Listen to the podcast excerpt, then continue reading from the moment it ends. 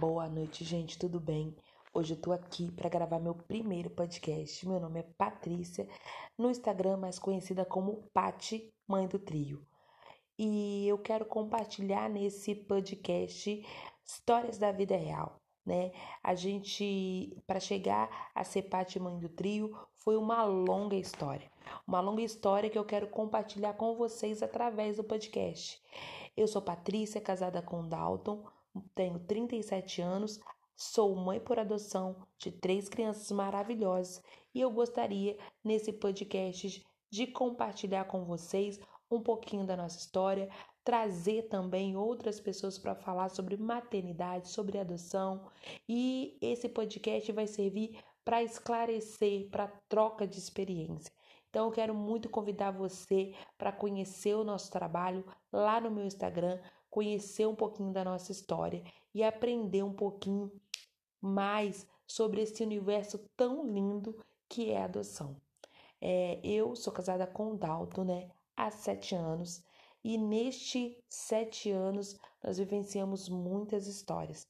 Sempre fomos um casal que sempre gostou muito de passear, gostou muito de viajar, um casal que se divertia muito, que sempre se divertiu muito e sempre sonhamos como um bom casal de ter filhos, né?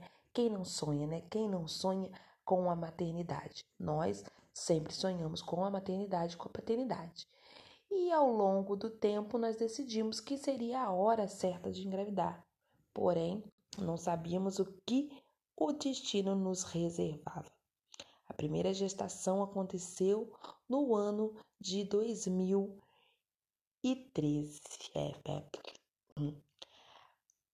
a primeira gestação aconteceu no ano de 2014.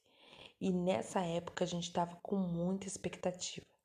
Porém, a gente teve um belo de uma surpresa não muito agradável. Foi a primeira vez que nós tivemos nosso primeiro aborto espontâneo. Foi apenas com sete semanas a gente descobriu que nosso bebê não tinha batimento. Foi um momento muito difícil e doloroso para nós.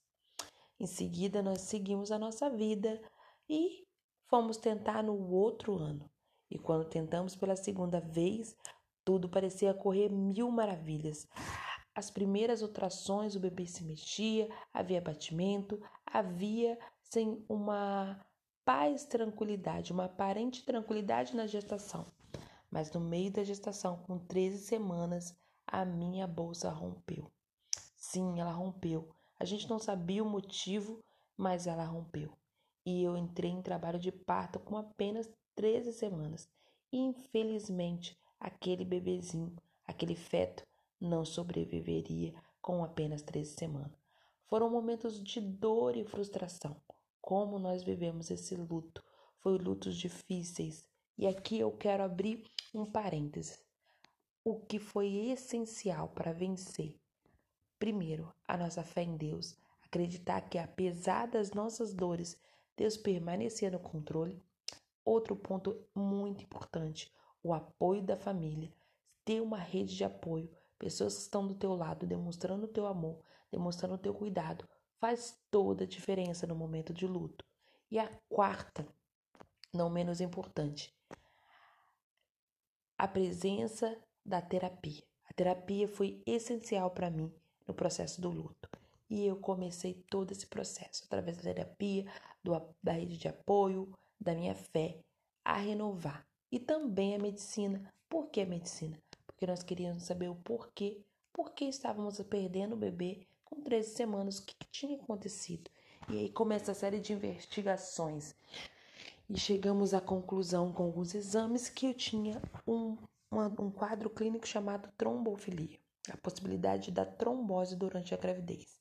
E para que isso não acontecesse, era necessário, numa próxima gravidez, o uso de anticoagulantes, muitas vezes conhecido como Clexane, e eu usava essa. A, a, a proposta era usar esse tipo de, é, de anticoagulante para prevenir a trombose. Outra questão que foi descoberta também nessa época foi que no o meu útero havia um pequeno furo no colo do útero. Isso é chamado de incompetência do istmo cervical. Isso é descoberto durante a gravidez. O colo do útero ele tem uma fissura, digamos assim, e com o tempo, com o crescimento da barriga, com o crescimento do colo, né, esse, essa fissura vai se aumentando, vai abrindo, até que a mulher acaba entrando em trabalho de parto antes do tempo. Qual o procedimento necessário para se fazer quando tem esse problema? Cerclagem, que é a sutura do colo do útero durante a gestação nos primeiros meses. E o repouso muitas vezes também é necessário. Então, agora, de posse dessas informações, de todo esse apoio, iríamos nós para a segunda para a terceira tentativa. Fomos felizes para a terceira tentativa e ao longo do caminho Fizemos todos os procedimentos indicados. Injeções? Sim, ok. Para prevenir a, a trombose. Também fizemos o uso da cerclagem, que era a sutura do coro do útero. Então, aparentemente, estava tudo ok no nosso mundo né, de gestacional. Mas, no meio do caminho, tinha uma pedra. Tinha uma pedra no meio do caminho. E essa pedra, mais uma vez, foi o aborto espontâneo. Mesmo com todo esse cuidado, a, a bolsa rompeu novamente e eu entrei em trabalho de parto, dessa vez com 17 semanas. Outro golpe, o terceiro golpe, a terceira dor. Foi difícil lidar, mas talvez por estar com a segunda não foi tão difícil. Com Deus também não foi tão difícil com acompanhamento psicológico também já não foi tão difícil. Eu começava a buscar o para quê, não era mais o porquê, era o para que tanta dor. E nisso, a adoção já permeava o meu pensamento muito antes dessas questões acontecer. Por quê? Porque eu sempre ficava com expectativa em relação à adoção. E eu comecei a conversar com meu marido, porque havendo possibilidade, por que não? Por que não também ter filhos de coração. E aí nós começamos a gerar o desejo. E a nossa primeira atitude foi procurar o grupo de apoio mais próximo de nós. O grupo de apoio e adoção, eles têm real, geralmente cidades possui esse grupo de apoio organizado pela sociedade civil e esse grupo serve para apoiar, esclarecer, orientar famílias que querem entrar no processo de adoção. Nós buscamos esse grupo. Foi essencial para esclarecer alguns pontos que a gente não sabia e não entendia sobre adoção. Isso nós já estávamos no ano de 2018. E seguimos, mas a gente não vai terminar esse podcast para contar o resto da história, porque cada dia a gente vai compartilhar aqui um pouquinho desse testemunho, um pouquinho dessa história. Espero que até aqui você tenha entendido uma coisa. Existem fatos e situações que acontecem conosco que nós não podemos ignorar. Às vezes tudo parece desorganizado, às vezes tudo parece fora do lugar.